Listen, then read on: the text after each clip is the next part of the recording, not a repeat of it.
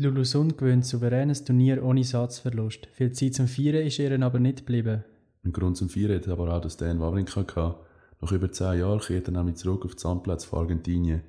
Wie es bei seiner Rückkehr gelaufen ist und weitere spannende Geschichten rund ums Tennisgeschehen von den vergangenen zwei Wochen hörst du jetzt in der neuesten Folge von Sip and Charge Inside Tennis.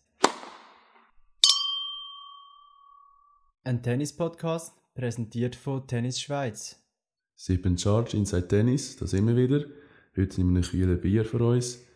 Noel, was ist so in der vergangenen Woche aus Schweizer Sicht im Tennis passiert? Ja, ich glaube, wir können noch mit dem Bier anstoßen. Wir können auch sagen, Lulusun hat eine sehr erfolgreiche Woche hinter sich. Sie hat am ITF-Turnier in Großbritannien, genauer gesagt in Roehampton, ohne Satzverlust das Turnier gewonnen. Sag stark allgemein Bieren seit der Australian Open oder der Vorbereitungsturnier äh, vordran ihr steil bergauf. Sie hat gegen Ende Jahr den Trainer gewechselt. Sie arbeitet mit dem Slowak, mit dem Vlado zusammen und seitdem all the way up. Also sie ist auch noch jung. Sie ist von einer Verletzung zurückgekommen und hat das äh, sehr gut gemacht und ist im Ranking jetzt bis aufs 171 gegangen. Hat mich recht überrascht. Aber wie wir im Teaser schon gesagt haben, sie hat nicht viel Zeit gehabt zum Feiern, weil sie hat direkt das WTA 1000 Turnier in Dubai dürfen reisen hat den Flüger müssen verwünschen, weil sie am Sonntag gewonnen und am Montag hat sie bereits wieder müssen gegen Paula Bodosa antreten und da kannst du sicher ein mehr dazu sagen, wie das ausgegangen ist oder wie es aufgehört hat. Ja, gerade vor kurzem, bevor wir jetzt aufhören aufnehmen, hat sie äh, den ersten Satz gewonnen gegen Paula Bodosa, 6-4. Mit einem Break hat noch müssen drei äh, hat noch einen Breakball abwehren beim Ausservieren, hat es aber dann gleich geschafft. Und nach dem ersten Satz hat Paula Bodosa müssen aufgeben ähm, Vermutlich wieder mit Rückenproblemen. Das körperliche Gründe gehe ich auch davon aus.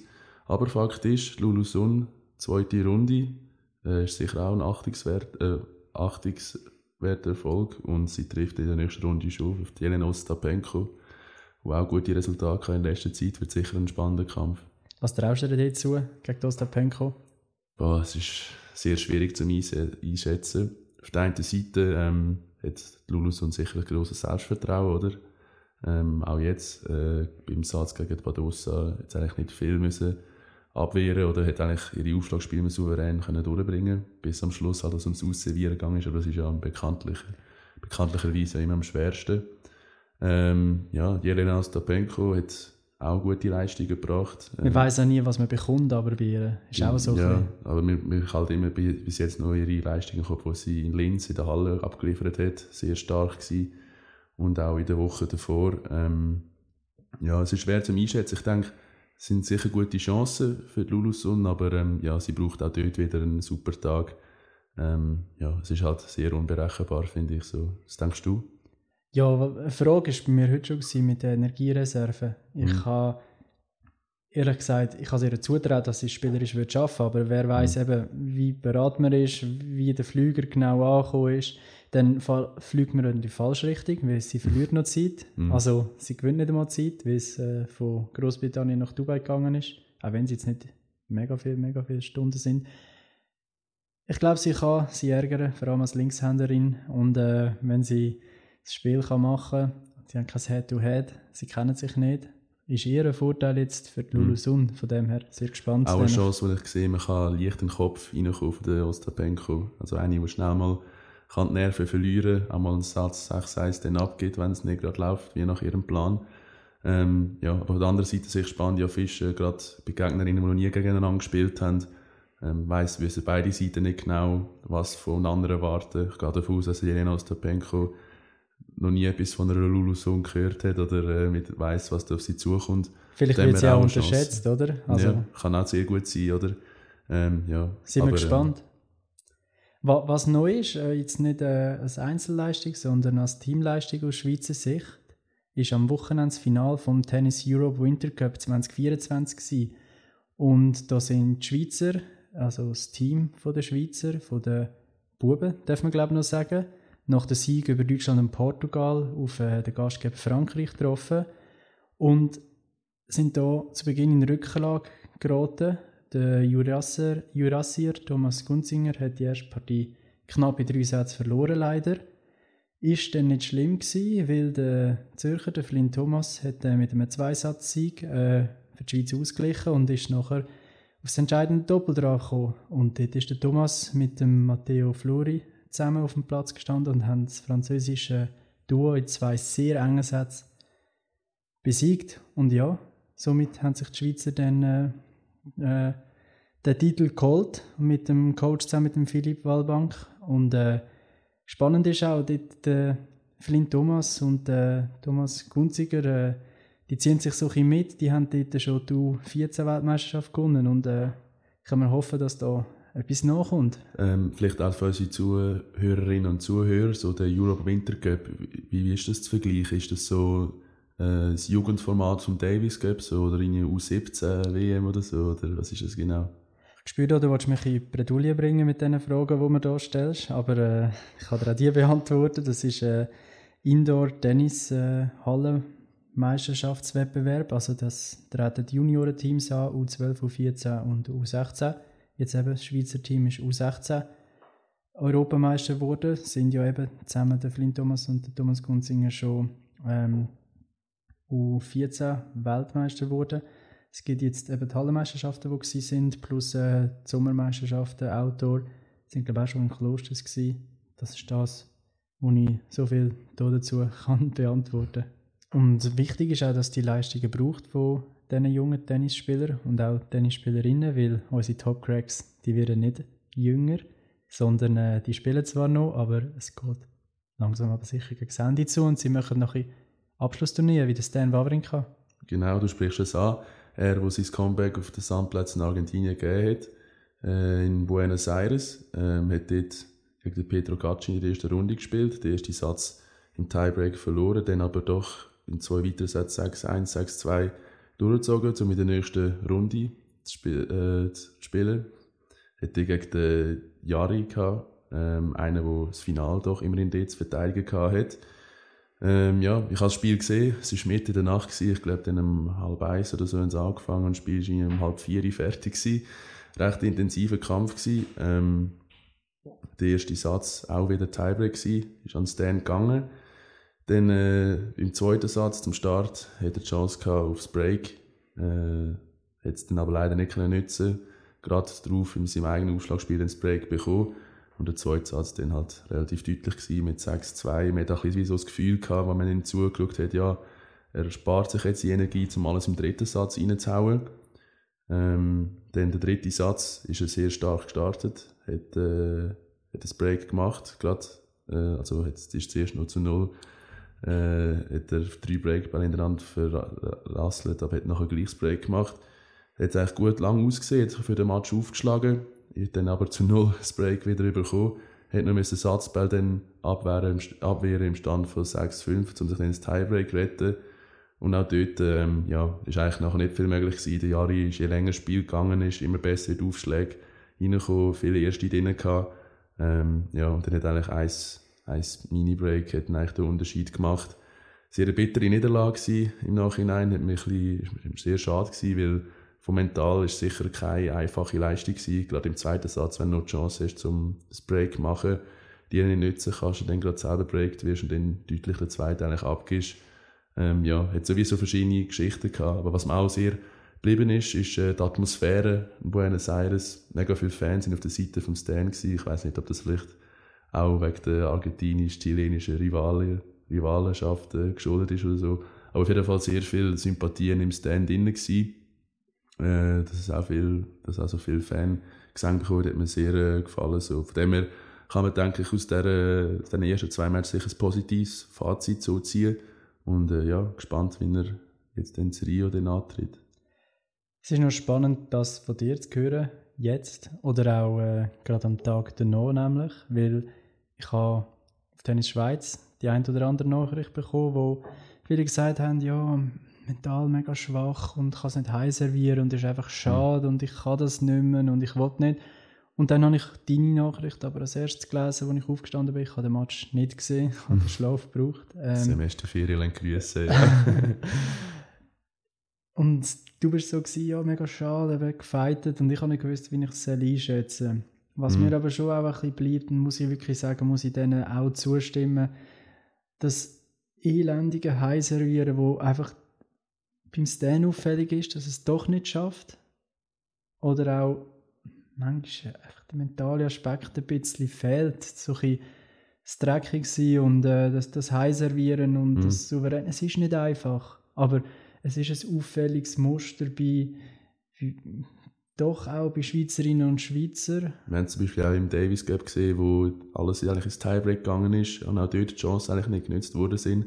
Aber was ich halt jetzt auch da auch ein bisschen muss sehen, oder was auch muss sehen, es gibt wie so zwei Arten von Heiße Klar, er hat dann zu Null eigentlich abgegeben, so deutlich, also ja, dass man den Nerven nicht gehabt hat.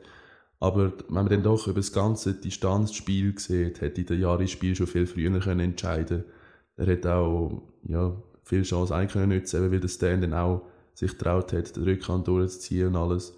Ähm, ja, es ist, wenn man auf das Resultat schaut und das Spiel nicht sieht, dann ja, ist schon, kann man das schon, das schon folgern. So. Man kann es auch so folgen, wenn man das Spiel so sieht, dass er Nerven dann nicht hat, was halt natürlich bitter war. Aber schlussendlich, ja, äh, kann man auch gerade so gut umkehren. Ja, Jari gerade gute Returns drin gehabt, gerade dumm gelaufen. So, man ist weiss, auch ins äh, Finale gekommen, ja. Genau, hat hat auch sehr hohe Ansprüche gehabt, hat auch den Druck gehabt, hat eigentlich das zweite Runde aus nicht können leisten oder gerade wieder den Final zu verteidigen gehabt hat. Von dem her, ähm, ja, es ist, es macht es natürlich nicht weniger bitter, die Niederlage, so gerade wenn du die Chance hast, um es eigentlich auszuservieren. Aber ja, schlussendlich, ähm, ja. ja, schlussendlich warten wir halt des Weiteren oder noch ein länger auf zwei Siege am Stück von Stan Wawrinka. Das letzte Mal ist ihm das halt an der letztjährigen US Open gelungen, wo er in der dritten Runde am Südtiroler Janik Sinner gescheitert ist. Ein Thema, das Stan auch wieder aufbringt oder immer wieder äh, auch für, für, für Furore sorgt, ist das Ballthema. Genau. Ist dir etwas aufgefallen mit diesen ganz verschiedenen Turnieren auf Hartplatz, Sandplatz, draussen, drinnen, was da, wenn du das mitverfolgst, auch auffällt? Genau, also während des Semester Student hatte ich sehr viel Zeit gehabt, äh, um das Geschäft der Tennisplätze zu verfolgen, fast schon zu viel, dass mir eben verschiedene Sachen aufgefallen sind, das ist eben das Ganze mit der Ball. Ähm, wie gesagt hast, es enerviert immer, dass verschiedene Turniere immer verschiedene Bälle, nur schon aus kurzem Zyklus her, wenn die Bälle sind, dass eigentlich gefühlt jede Woche neue Bälle hast. Ähm, zum Beispiel, wenn wir den Blick auf Amerika richten, wo die zwei Turniere der vergangenen Woche waren mit Dallas und Delray Beach. Dort hat man mit der US-amerikanischen Ballmarke Penn gespielt. Das ist dann auch die gleiche Marke, die in Indian Wells gespielt wird. Ähm, man hat in äh, Doha bei der, beim Frauenturnier hat man mit der Australian Open den Ball von Dunlop gespielt. Ähm, Im Hallenturnier in Rotterdam und Marseille genau das Gleiche. Ähm, und schlussendlich werden, werden nachher die, Sp die Spieler und Spielerinnen, die dann auf diesen Ball gespielt werden, haben, werden dann eigentlich in der Innenwelt wieder mit neuen Bällen müssen spielen ja, einfach wieder eins auf und ab, hin und her, so. Und dass sie eine Woche später in Miami nur mit anderen Bällen können spielen Genau, oder? das ist das, ich bin das wirklich recherchieren, so, okay, mit was für Beispielen denn in Indian Wells, okay, ja, mit Penn, okay, vielleicht ein Vorteil eben für die, die jetzt für die Amerik gerade für alle Amerikaner, oder die grössten Amerikaner, die jetzt eben in Amerika die Turnier gespielt haben. Äh, nachher Woche, die Woche darauf dann Miami, wird wie mit Dunlop gespielt, oder? Einfach eins, eins hin und her. Und ja, da frage ich mich halt schon auch, weißt gibt es da nicht einen Raum für eine Lösungsansatz, man vielleicht mindestens, klar, man kann nicht einen, einen Universalball oder so machen, der für alle Belege gut ist. Man muss verschiedene Ballmarken haben und ich weiß nicht, ob ich nicht ATP einen Vertrag mit einer verschiedenen Ballmarken hat oder so, ich weiß es nicht. Hey, oder ob das Turnier selber an. sind. Aber ähm, ja, ob man nicht einfach in zu einem Weg kommt, wo man sagt, okay, jetzt im Frühjahr all die Hartplätze-Turniere, ich meine, ob Hall oder draussen mit der Ball, müsste das eigentlich nicht einen wahnsinnigen Unterschied machen. Es ist einfach, glaube es ist viel Geld und Sponsorenverträge mm. dahinter. Anders kannst du dir das nicht erklären. Mm. Kein Spieler bevorzugt das. Ja, Du kannst auf Sand kannst einen anderen Ball nehmen, du kannst auf Hardcore einen anderen Ball nehmen, aber dann musst du auch nicht nur Indoor und Outdoor entscheiden und ja, dann nimmst du halt auf Rasen noch die andere Ballmarke. Aber irgendwo hat es doch Grenzen, weil schlussendlich sie sagen, ja, Handgelenksverletzungen zum Beispiel sind stark davon abhängig, welche Ball. Sie mhm. bringen anders und ich weiß nicht was und das verstehst du doch einfach. Ich glaube, wir Hobbyspieler merken auch, nicht im Extrem und zum sagen, ja, wir haben vielleicht einen Ausrede, warum jetzt das ein Misshit oder ein Rahmenball war. Das wollte ich auch fragen, wie ist, wie ist denn für dich so als aktiver Spieler? Hast du eine bevorzugte Ballmarke oder hast du, spürst du genau den Unterschied so, ah, das ist der da, Hey, ohne zu schauen oder so, jetzt blöd gefragt. Nein, So. das nicht. Was ich merke, ist, der eine hat länger als der andere. Mhm. Also, oder ist auf Sand ein bisschen anders, als auf, wenn in der Halle auf Teppich drinnen spielst. Mhm. Ich meine, das ist, glaube ich, ein Unterschied, den du merkst, wenn du drauf schaust.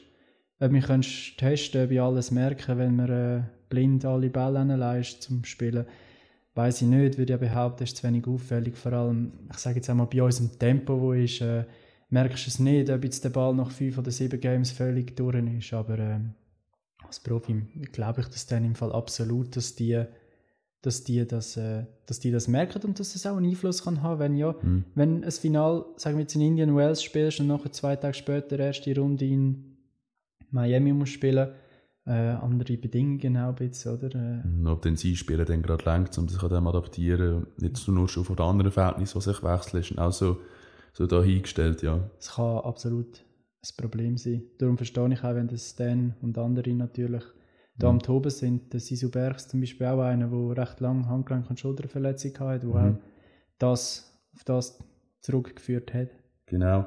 Ich bin jetzt auch gespannt, wie, wie das denn bei Indian Wells wird sein, ob man das vielleicht gewissen Spielern, man weiß, dass sie jetzt länger in Europa gewesen sind, anstatt in Amerika, ob man das sieht, ähm, von der Unterschied her, wie sie in ein Turnier vielleicht vor allem starten, gerade am Anfang von der Phase, also Startphase von dir wird sicher interessant sein. Wir können es ja im Auge behalten und äh, Genau. schauen, wir wissen jetzt, wer in Europa gespielt hat, wer Mhm. Atlantic Swing gespielt hat, die anderen Turn- Turnier. Ähm, ja, kommen wir noch drauf. Ich glaube, Genau. äh, wir fangen mal mit der WTA an. Da haben wir äh, verschiedene Turniere äh, in der Wüste gehabt. Wir haben die Doha-Siegerin Iga Swiatek, die gegen eine starke Rybakina das Finale gewonnen hat. 2 zu 0, diverse Break-Rückstände im ersten Satz aufgeholt hat. Und äh, die Rybakina, die ja in der Vorwoche in Abu Dhabi gewonnen hat. Das heißt, Final gespielt, gewonnen, nachher das Final in Doha gespielt und dort Runner-Up gemacht. Ist auch nicht schlecht. Äh, ich würde sagen, hat einen rechten Lauf, wie auch eine andere Spielerin, Spielerin einen rechten Lauf hat. Genau, fällt mir Karolina Pliskova gerade ein. Äh, sie hat eigentlich praktisch zwei Wochen durchgespielt. Zuerst in Cluj in der Halle, ähm, hat dort das Turnier gewonnen. Äh, was dann noch für mich er erstaunlich war, ist, sie hat das Finalspiel am Sonntag gehabt und ist dann am Montag gerade wieder in Doha am Start gewesen. Also sie hat eigentlich nicht mal einen Regulationstag gehabt, sie gerade am Finale in Cluj abgeflogen, Richtung äh, Doha oder nach Katar und hat eigentlich gerade können weiterspielen Sie hat auch noch gesagt, lustigerweise das Schwierigste am ganzen Turnier in Cluj sei gewesen. Tönt jetzt ein abgehoben, aber sie hat es so gesagt, äh, sei den Flüger auf, äh, äh, auf äh, Abu Dhabi zu verwischen. Ja, aber auch das sehr bemerkenswerte Leistung. Ich meine, eben Halle, Outdoor ist auch wieder ein riesen Unterschied und dann gerade so dann können weiterzuziehen, ähm, hat mich sehr beeindruckt und ähm, genau, was eine andere Geschichte, die mir noch einfällt, ähm, ich hatte mal ein Spiel von der Anse Chabeur. Äh, sie hat in der zweiten Runde gegen Tadat Maia aus Brasilien gespielt. Ähm, ja, eigentlich äh, ist nachher sehr äh, zu einer emotionalen Partie geworden. So. Äh, Mit, mit dem zweiten Satz, bei Break-Rückstand, hat man gemerkt, oder hat man gesehen, wie sie wässrige Augen bekommen hat und auch wie während der Punkte brüllt hat. Ähm, ja, so ein bisschen Emotionsausbruch, den man jetzt nicht alltäglich sieht im Tennis. So. Von Ähm, ihr auch nicht so. Sie ist ja ein recht fröhlicher Mensch, muss man sagen. Also Genau. nicht, dass sie es nicht darf, aber ähm, Und eigentlich auch in einer Umgebung, oder, wo sie natürlich umso beliebter ist, äh, gerade als Nordafrikanerin und in der Gegend, ja, wo am Menschen noch in der Nähe äh, Fans sind, ein paar tunesische Fans dort gehabt. Ähm, ja, schlussendlich äh, habe ich nachher mitbekommen, dass es schon etwa die ab und zu vorgekommen ist. Ähm, es aber zurückzuführen ist vor allem auf politische Gedanken, die sie sich dann mal macht während dem Spiel oder so. Wüsste also gerade jetzt mit nicht aktuellen Geschehen in dem Fall. genau mit der aktuellen Geschehen auf der Welt so ähm, ja aber vielleicht also ich kann nicht erklären dass sie eigentlich aus dem Spiel raus war dass sie nicht weil sie äh, emotional verwundbar war weil sie schlecht gespielt hat oder ich so. nehme auch nicht an, beschimpft wurde oder so während dem Match, das hörst du ja manchmal Nein, man hat, auch, man hat auch gesehen, wie das Publikum das gemerkt hat und auch ein bisschen Eigentlich sie positiv hat wollen ermuntern. pushen, aber ja, es ist dann nachher gleich wie Sport gewesen und sie hat es dann, äh, ja, hat es nachher, nachher in zwei Sätzen deutlich verloren gehabt. Okay. Ja. Ja, sicher ein spannendes Thema. Leider auch ein trauriges. Sie hat dann auch die Woche drauf, nach dieser Niederlage gegen Tadat Maya, hat sie gegen Zurenko, die Ukrainerin, verloren gehabt. Auch recht gefeitet im ersten Satz, aber nachher 6-2 bekommen. Ja, jetzt wahrscheinlich absichtlich Dubai nicht gespielt, die Woche, wo wir jetzt sind, mhm. während der Aufnahme. Sonst noch spannender, lustiger Fakt. Man kann sagen, es beschreibt, äh, wie ausgeglichen dass es bei den Frauen ist. Manchmal auch sehr unverständlich. Wir haben heute zum Beispiel einen Match gesehen, wo äh, Kodermetova gegen Diastremska gespielt hat, hat den ersten Satz 6-0 gewonnen, um den zweiten dann 1-6 verlieren und den dritten wieder 6-0 gewinnen. Ja, wieder eins auf und ab. Aber da frage ich mich dann schon ein bisschen, weißt ähm, gibt's, oder gibt's, macht man sich dann einfach in einen Auszeitensatz, so wie ich es vorher jetzt vielleicht beim Stand schon ein bisschen angesprochen habe, dass man dann sich die Kräfte schont für den nächsten, also für den nächsten Satz dass man einfach den extra Gang rausfährt, um nachher im dritten Satz mehr geben. So. Nein, Hätte, hast du das auch schon gemacht nein, bei einem nein. Spiel? Oder? Ich glaube in dem Fall nicht. Ich habe auch schon im Fall das Spiel gegen einen Moonballer verloren, das hat mich so aufgeregt. Erster Satz 6-1 verloren, zweiter Satz 6-1 gewonnen. Zum dritten wieder alles über die Aus 6-1 oder 6-2 zu verlieren. Mhm. Und ich habe gedacht, habe Kopf, wenn ich irgendwie dreieinhalb Stunden in der prallen Sonne bei 35 Grad gestanden, um nicht einmal Spass zu haben. Sorry, ist einfach mhm. so. Äh, könnt ihr vielleicht auch mal ein Reel erwarten dann auf Tennis Schweiz bezüglich Moonballer haben wir schon etwas in Planung. Ja, es ist eins auf und ab und ich glaube nicht, dass es immer mit einer Auszeit zu tun hat, sondern einfach auch, ach, ich weiß nicht, sie hat im ersten Game noch Breakchance verpasst, dann gibt sie ab und zack ist 3-0 und dann denkst du vielleicht, ja gut, jetzt gebe ich nicht mehr Vollgas, bis ich bis ich das Break habe, sondern ich schaue dem Dritten, dass ich den Match noch heimbringe. Aber ja. Jetzt in jüngster Vergangenheit, ja, Männer oder Frauen, ist mir aufgefallen, dass es viele Bagels gibt, also Sätze, die zu Null abgegeben wurden, sind mit 6-0. Da hast du auch noch ein spannendes Stat gefunden oder so eine spannende Geschichte dazu. Genau, also eben wie schon voraus angekündigt, am WTA-Event in Doha hat Swiatek das Arenka bagelt. Und das Arenka wiederum hat Ostapenko bagelt, wo die Kalinina bagelt hat. Wiederum Kalinina hat Raducanu bagelt. Also es war eigentlich eine Durchgereihe yeah. dort. Und äh, ich habe so ein passendes Bild gefunden, wo der Maradona so der Pressekonferenz sitzt und so reinschaut, so, really? Are you kidding me? Aber äh, yeah. es, ist, es ist Fakt. Aber auch äh, Bagels sehen wir auch bei den Männern. Ich habe genau. letztens auf Instagram eine Statistik gesehen, wer der meist bagelste Spieler ist. Sicher der Manarino, oder? Der, ähm, fällt mir jetzt gerade ein wegen der Szene Open und in Amerika hat er auch einen Bagel ja. bekommen. Ich glaube, das ist sogar noch nach der Statistik gewesen. Das heißt, er ja. hat jetzt schon 32. ist äh, tatsächlich der zweitmeiste. Der zweite wird noch mehr. Ja. Der Fabio Fonini hat vielleicht manchmal auch mit dem, darf man so sagen, temperamentvollen, lustlosen Spiel zu tun, wenn er eh schon 3-0 hinten ist, dass er dann nicht mehr gerade der ist, der die meisten Comebacks hat. Wer ich noch weiter oben geschätzt habe, dass er tatsächlich ist, ist zwar auf Rang 5 mit 22, ist der Benoit Paire. Okay. Und äh, wo ich aber ein bisschen verschrocken bin, muss ich ehrlich sagen, ist der Stan Wawrinka auf Rang 8. Nein, wirklich jetzt. 20 Bagels. 20 Bagels.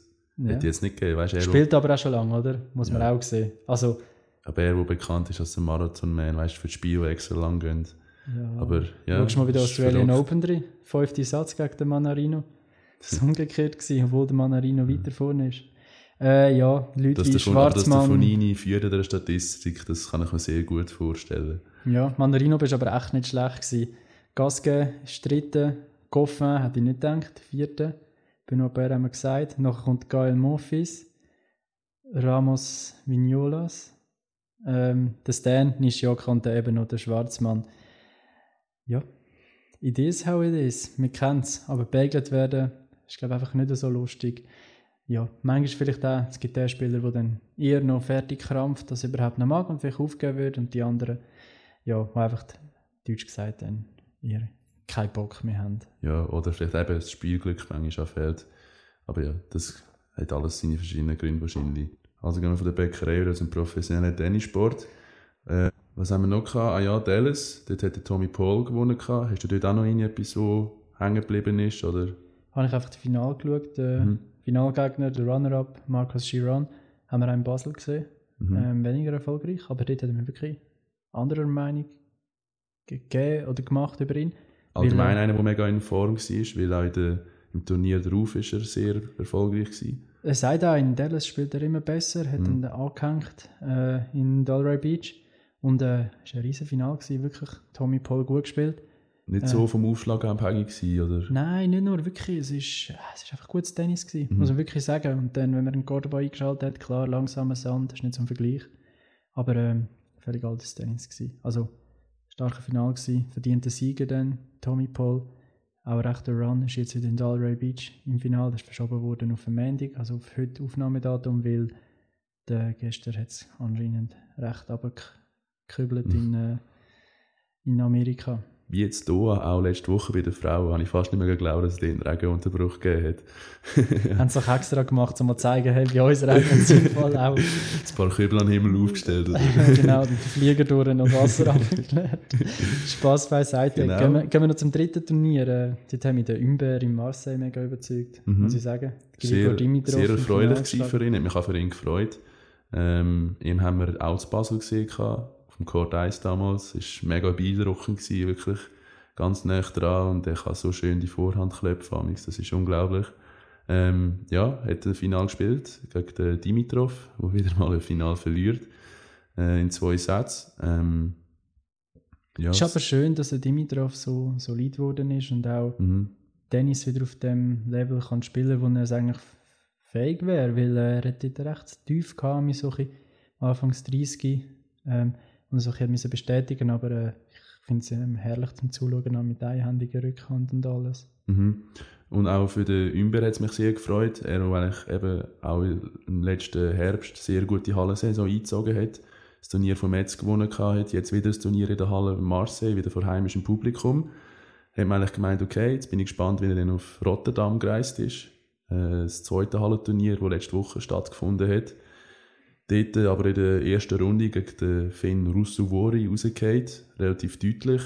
Und ähm, ja, habe ich jetzt nicht erwartet gehabt, so, eben, es sind halt wieder so die Formschwankungen wieder halt so, wo man halt vielleicht etwa die noch sieht, gerade bei französischen Spielern, wo manchmal so Nerven nicht so beieinander haben, habe ich so das Gefühl, ja, oder je nach ihm, Ort anders performen. Bei ihm jetzt nicht einmal, habe ich das Gefühl, also am Anfang schon von der Karriere, äh, der Russeriovi habe ich gesehen, Head-to-Head, jetzt 15-0 nach dieser Niederlage wo du musst sagen, okay, irgendetwas macht der, wo andere mhm. nicht machen gegen ihn. Was, ich glaube, die spielen beide extrem flach. Und mhm. das ist halt der, der zuerst eher ins Netz schießt oder unter Druck gesetzt wird, aus dem Platz gedrängt wird. Und das hat er wahrscheinlich einfach nicht gern. Mhm. Und der passt ihm nicht. Es war das erste äh, Duell gewesen, Indoor in der Halle auf Hardcourt. Sonst war es nur Fraß und Sand. Gewesen. Habe ich gedacht, doch, könnte es schon machen. Haben wir noch diskutiert und sind beide ja, falscher Meinung gewesen. Aber ähm, Russero wieder ein starkes Turnier gespielt. Und was halt auch wieder wie im Männer-Tennis sehr viel ausmacht, auch sicher der Aufschlag. Ähm, ich habe das Spiel nicht komplett gesehen gegen den Russovori, aber mir ist aufgefallen, dass er im Vergleich zu Marseille, wo er in, bei den grossen Pressure-Punkten, bei den Big Points eigentlich immer erste drin hatte, die fast nicht zu retournieren sind. Was Rotterdam aber nicht so war, ist dort halt viel über zweite Aufschläge müssen gehen und so lässt halt den Gegner auch einfacher wieder ins Spiel reinkommen. Dort sind es aber die gleichen Bälle, gewesen, oder? Dunlop. Mhm, sind die gleichen gewesen. Okay, dann ist das keine Ausrede. Genau. der, Platz vielleicht noch. ja, hätte auf, auf dem Nebenplatz müssen spielen, vielleicht das. Kennen wir auch, der Minor Nebenplatz in Basel damals. Er war jetzt auch zu Rotterdam im Einsatz, gewesen, sehr erfolgreich. Zweimal auf dem Nebenplatz in Basel. Finde ich Sauerei, wirklich. Ja, gerade für so Spieler. Aber äh, nochmal zum auf Rotterdam dann zurückkommen, ähm, hat dort sich gut durchgespielt, hat sich auch fast ein bisschen einen Rausch gespielt, habe ich das Gefühl gehabt, wirklich sehr erfolgreiches Tennis gespielt, bis ins Finale ist gekommen, hat gegen den Sinner gespielt gehabt. Nicht gerade das beste Head-to-Head gegen ihn gehabt. Sein einziger Sieg, den er hatte, war wegen der Aufgabe. Gewesen. Also nicht, und er ist nicht einmal antreten. Also grundsätzlich, es ist 7-1, wenn du willst, die antretenden Match 7-0 jetzt. Genau. Ähm, er hat im Finale probiert, gerade mit der Rückhandslice der Vorhand vom Sinner etwas Neues auszuprobieren. Äh, hat für den Anfang geklappt, äh, aber ist nachher dann mit der Zeit ist es dem Sinner einfacher gefallen, ihm hin und her zu jagen und man merkt, der Deminor ist eigentlich ein Defensivkünstler, aber einer von der Offensiv, also wo auch gleichzeitig auch offensiv spielen kann. Das macht glaube ich genauso interessant an immer so. Er spielt das Jahr auch offensiver, als er mhm. früher hat. Das ist mir wirklich aufgefallen. Vielleicht, wenn er auch gemerkt hat, er kann das Spiel nicht auf ewig spielen, mhm. einfach nur aus der Defensive. Mit 30 kannst du nicht mehr so rumrutschen. Mhm. Haben wir macht, auch schon diskutiert. Ja, es, es macht auch Spass, äh, immer so zuzuschauen. Er hat auch, ich meine, das Spiel gegen den Rublev, oder? Äh, einer, der äh, eigentlich äh, nicht viel kennt als seine Waffe, halt voll draufhauen, Ecke für Ecke, also Ecke und die andere Ecke und auch Nicht, hin nicht und das her. Händchen für Stoppball und Volley, Immer meinst du? sehr, sehr lange Ballwechsel gewesen. Ähm, ja, aber auch zum Teil Ballpunkte, die er rausgegraben hat, wo man dann denkt, hat, so, boah, der möchte jetzt den Turniersieg schon gewin- gönnen, aber glaube gleichzeitig auch im Sinne, wo nach der Australian Open, eigentlich gerade am nächsten Turnier, wo er wieder dran ist, ähm, Immer noch hungrig, immer noch hungrig, muss man ihm auch lassen. Ist nicht schlecht, kann ja immer abflachen nach so einem grossen Sieg, dass man dann vielleicht nicht mehr so die Motivation hat, aber es hat nicht so ausgesehen, sondern sag stark. Die Karottenboys sind auch vor Ort gewesen, habe ich gesehen. Ja. Haben dann noch gratuliert am Schluss, äh, herrlich gewesen. Und auch so für den Deminor eine sehr erfolgreiche Woche war, weil er stößt wieder für, vor in der Top 10. Das hat aber eine ganz spezielle Folge mit sich. Ja, wenn er äh, gegen Grigor Dimitrov gewonnen hat und der Taylor Fritz im Finale gekommen ist in Amerika, heißt das, dass äh, ja, dein Liebling, der Stefanos, aus der Top 10 geht. Und der Stefanos, der hat etwas an sich und der hat eine einhändige Rückhand. Und er war der Letzte in der Top 10, der noch eine einhändige Rückhand hatte. Sprich, er ist jetzt aus der Top 10 gefallen, wenn er auch kein Turnier mehr spielt. Oder jetzt bis vor kurzem nicht gespielt hat. Und es hat es noch nie gegeben in der Geschichte von der ATP, dass nicht jemand mit der einhändigen Rückhand in der Top 10 war. Also, Ja, Ich kann mir noch vorstellen, dass es früher sogar mehr speziell war, wenn du mit doppelhändiger Rückhand vorne warst. Aber ähm, ja, sehr beeindruckend. Also, ich kann es mir wie, ich weiß nicht, ist es, ist es vielleicht doch ein Zeichen, dass langsam so die einhändige Rückhand abgelöst wird von der zweihändigen? ich kenne keinen Jungen mit einhändiger Rückhand, Hm. wo, äh, wo aufkommt. Also, können wir es gerne sagen, können wir auch gerne sagen, wenn jemand äh, aufkommt, wo wir nicht auf dem Radar haben, will Unbedingt, unbedingt der Schweizer sein. Aber äh, ich weiß es nicht. Äh, ich habe nichts gesehen, wo mir dort auffällt. Ich habe das Gefühl, der Team und der Team, nein, der Team ist noch ist doch noch etwa der Jüngste mit den Einhändigen. Sonst eben Gaske, Mhm. Wawrinka, ähm, Dimitrov, all über 30. Hm. Ich weiß nicht, wer sonst noch wäre. Könnt uns gerne eines Besseren belehren. Ja? Denn, wenn wir vielleicht gerade vom Alter noch haben, als Abschluss. Ich weiß nicht, ob euch. Ich komme fast schon Tränen, ich sage es dir ehrlich. Ja. Ironie off. Ja. Ähm, mit 35 ist ein gewisser Tennisspieler äh, unter dem bekannten Namen Lo Lord Gulbis zurückgetreten. Er ist äh, ziemlich lang, mehr als zwölf Monate inaktiv auf der äh, Tennistour. Der Ernest Gulbis ist ein lettischer Verbandspräsident vom Tennisverband, erklärt sich. Und äh, hat den Rücktritt bekannt gegeben. Ich habe noch gesehen, am Challenger in Zug hat er Finale gespielt gegen den, gegen den Stricker. Die hat wirklich nochmal richtig Gas gegeben und hat gesagt, er wollte nochmal, aber ja, hat dann ja, die Versprechen nicht gehalten. Sein äh, bestes Ergebnis ähm, ist sechsmal ein Titel auf, auf der Tour, auf der ATP auf höchster Stufe gewonnen.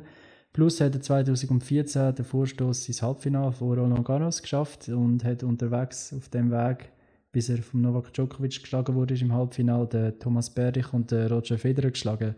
Auch etwas, was man dort zuerst hat müssen schaffen Hm. Hat Und nicht viel viel- können behaupten von sich nach einer Tenniskarriere. Ja. Hat auch äh, viel Sieg gehabt gegen meine Top 10 Spieler. Ist auch in der Top 10 gewesen selber. Und äh, ja, hat jetzt wahrscheinlich auch nicht mehr so Lust gehabt oder andere Prioritäten. Kommt glaube ich auch von einer äh, reicheren Familie, so wie ich gehört habe. Mir hat dann auch mal gesagt, also ein Kollege hat das gesagt, aber äh, dass sein Kollege gesagt hat, eben, das stimmt nicht, er sagt dann jetzt was Challenger-Turnier äh, vom Flughafen mit dem Helikopter auf zugegangen und so, wo du so denkst, ja, ich würde es mir schon noch geben. Ist auch viel, äh, wir sagen ja Lord Gulby sind ja viel äh, ja, in den Spielhallen unterwegs war Mhm. und sonst äh, Eskapaden gehabt hat. Ja, der Eskapade, gerade das ist natürlich ein gutes Stichwort, da fand ich auch noch eine Anekdote ein. Ähm, wir haben dann auch zu Basel gesehen damals. Genau, gegen den Gilles Simon hat er gespielt gehabt. Das war glaube ich Viertelfinale. gewesen. Ja, ja, ich weiß nicht, ein Achtelfinale. Am Achtelfinale nächsten Tag hat der. Simon gegen den Federer gespielt. Der Simon Ah. hat dann gewonnen. Und Nein, das, also der Simon, ja nicht gegen Federer, aber ja, gegen, aber der, ja, gegen den Gulbis so. Und ich weiss noch, das war, glaube ich, der letzte Match für das Abendsession oder so gewesen. Keiner mehr in der Halle, niemand mehr Lust gehabt. Dann sind die zwei gekommen. das ist so, ja, das haben wir genau so ein bisschen das Lustlose und so gehabt. Und er hat sich damals dann noch mit einer Zuschauerin angelegt gehabt. wo der Loge gesessen ist. Genau. Das ist auch, mir auch sehr geblieben, so mit dem Gulbis. Ähm, Ich weiß noch, Ja. der Chair Umpire so gesagt hat, Ernest, Ernest, los einfach sein und er weiter drauf ein, drauf ein und, ah. Ja, aber er ist halt wahrscheinlich so einer wie aus so Generationen, so einer Kyrios Publik, so, er braucht das ein bisschen, etwas, was ihn anheizt, etwas, was ihn aufregt, so, dass er überhaupt kann spielen kann, wenn es halt dort zu Basel halt, halt eben nicht genützt hat, dann gegen den Simon. Ja. Ich denke, die meisten haben es nicht mitbekommen, vielleicht haben sie es jetzt gehört, dass er zurückgetreten ist. Ja, hat auch doch einiges erreicht, darf man das so sagen, oder? Ja, wie du gerade gesagt hast, eben sein Palmares, das er so hatte, eben mit einem Djokovic und einem Federer schlagen. Wenn du schon das geschafft hast, äh, dann hast du schon ein gross, also hast du schon ein gutes Ansehen. So. Oder eben Roland Garros Halbfinal. Ausgekostet äh, hat es sicher nicht, aber äh, es hat ihm ja gelangt, oder? Also, ja, man könnte ja viele Spieler nicht so, oder? Auch ein, ein Publikum momentan, der kostet nicht das aus, was er kann.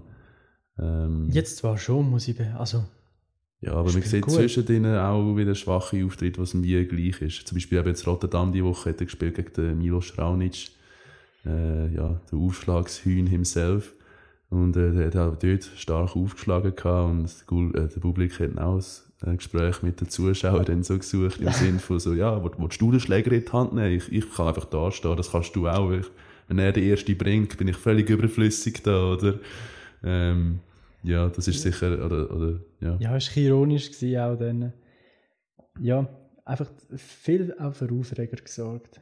Was mich wundernimmt, ist, was in den nächsten Wochen alles noch äh, für Aufreger kommen. Wir haben gesagt, der Stan spielt noch in Rio. Das ist das erste Mal in Brasilien anscheinend. Hätte ich nicht gedacht. Hätte ich nicht gedacht, Hat, ja. Äh, so lange Karriere nie in Brasilien. First time in Brazil. Okay, habe ich gedacht, doch, muss stimmen. Und ich bin schauen, es war wirklich noch nie dort. Gewesen. Der auf der Challenger-Stufe kommt der Riedi zurück. Spielt in Po in Frankreich ein Turnier. Spielt auch noch Doppel dort. Und dann, äh, was ich noch gespannt bin, ist, wenn der Stricker mal zurückkommt, weil äh, es gibt noch ein Challenger-Turnier in ähm, Lugano, wo ein Schweizer mit einer Wildcard letztes Mal oder letztes Jahr in der Ausgabe äh, bis ins Viertelfinale gekommen ist. Der Rede ist von Mika Brunold.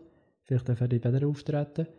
Aber wer äh, fix im Hauptfeld ist, ist der Leandro Riedi, der Dominik Stricker und der Alex Richard, was mega schön ist. Und ich glaube, die haben eine gute Chance dort, um weit zu kommen. Und wäre sicher cool, wenn der eine oder andere an das Turnier dort geht, weil es ist, wie gesagt, auf Challenger-Stufe auch cool, mal näher an das ganze Geschehen herankommen. Mhm. Das äh, Tennis, Spitzentennis, muss man ja sagen, auch auf Challenger-Stufe live zu sehen, ist wirklich cool. Es ist viel ein anderer Eindruck, als wenn irgendwo diagonal links im Ecken oben hockst, muss ich sagen. Da wäre gespannt, was die kommenden Wochen auch bringen, was die Lulusun noch so in Dubai zeigt. Mhm. Vielleicht kommt es ja weiter gegen das Penko, um mhm. so ein bisschen den, den Schluss oder mit dem Anfang zu verbinden. Was, was ist so dein Callout noch so ein bisschen? Oder dein gespannte Bild für Ich bin sehr gespannt auf den ersten Auftritt von Stan in Rio, weil äh, er hat in der ersten Runde kein einfaches Los bekommen.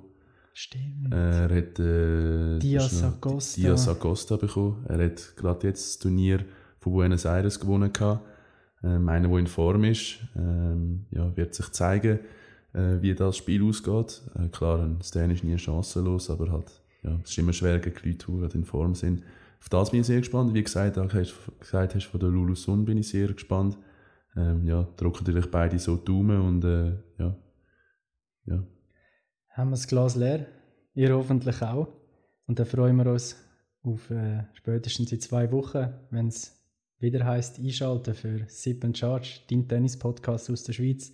Danke vielmals fürs Zuhören und wir sind auch gespannt auf Feedbacks und dürfen uns immer Verbesserungsvorschläge geben. Sind wir sehr dankbar und dann hören wir uns gleich wieder. Tschüss zusammen, macht's gut. Äh, weiter auf der ATP-Stufe eben das Sandplatzturnier ist nicht nur in Buenos Aires, wie vorher schon thematisiert wurde, ist gespielt worden, sondern auch in Cordoba. Dort hat ein Qualifikant gewonnen, es sind zwei Qualifikanten im Finale gewesen, auch etwas, was man nicht häufig sieht. Ähm, ja. Habe ich persönlich, wenn ich gerade so reingrätschen ja das, was ich verfolgt habe oder wollen habe verfolgen, hat mich nicht so amused. Also ja. ich habe wirklich keinen Bock gehabt, als ich den Fernseher angeschaut habe, um das Tennis anzuschauen. Ich, ich weiß es nicht, ob es am Platz gelegen ist, die Bedingungen, es war mega nass, gewesen, glaube ich, noch mhm. feucht.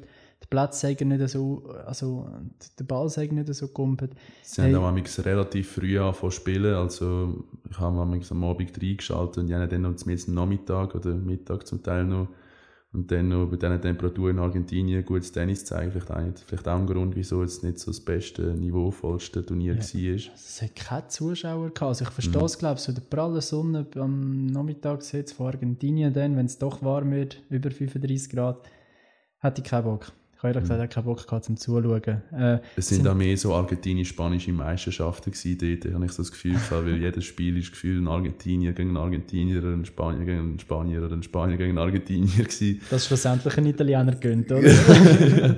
Richtiger Funfact, genau.